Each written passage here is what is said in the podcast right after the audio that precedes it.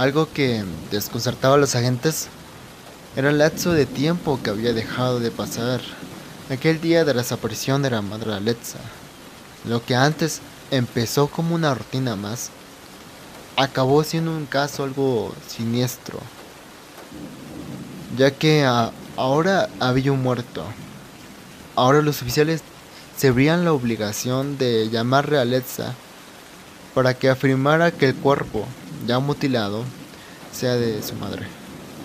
Una vez Alexa estando en la morgue, había negado que aquel cuerpo sea de su misma madre. En primera era algo complicado de afirmar, ya que el asesino había dejado en muy mal estado el cuerpo.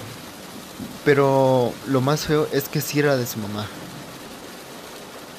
Alexa estaría rompiendo en llanto. Pero como era de, como dirían, solo eran lágrimas de cocodrilo. Aquel llanto de aquella mujer escondía algo más aterrador. Alexa se había ido y los forenses le habían dicho a los agentes que el asesino sabía lo que hacía y que había restos del cuerpo que faltaban.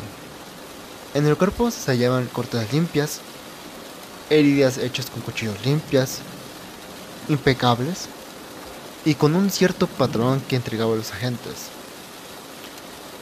Era como si el atacante se hubiera divertido intentando nuevas cosas, algo que les molestaba a los agentes. Eso no era un caso normal, era un asesinato, pero estaban cerca de encontrar al culpable. Ahora los agentes estuvieron nucleando por la zona donde vivían madre e hija, interrogando amigos, familiares. Era algo raro que nadie había visto a la madre Alexa antes de su desaparición. Solo Alexa la había visto. De inmediato volvieron a formularle algunas preguntas a Alexa. Si se habían peleado. Cosas que dirían la muerte de su la madre. Pero como era de esperar, Alexa volvió a negar que hubiera algún conflicto. Pero algo sabían los agentes. Sabían que aquella mujer ocultaba algo. El agente Daniel se había acordado de la habitación. Y así ambos agentes se dirigieron una vez estando afuera de esa puerta. Con un utensilio lo, lograron abrir.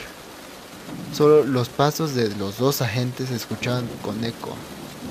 Y a ambos les empezaba a surgir una extraña sensación que empezaba de sus pies y recorrían todo su cuerpo hasta la cabeza. Les abrazaba una sensación, como si algo malo estuviera a punto de pasar. La gente Elena se había percatado de que aquella habitación guardaba algo terrorífico. Había muchas cosas bastante extrañas. Un leve tono rojizo abarcaba la habitación, cada rincón y a nuevas evidencias hallaban ante sus ojos. Los dos agentes procedieron ir por Alexa. Esposarla era lo único que querían hacerle.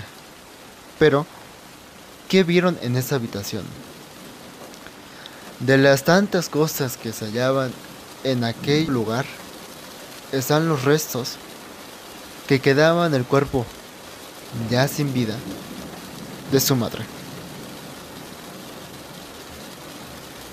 Gracias por haber escuchado. Gracias a Hake, el autor de esta historia, y yo, su anfitrión. No olvides seguirnos en nuestras redes que están en la página. El link está abajo.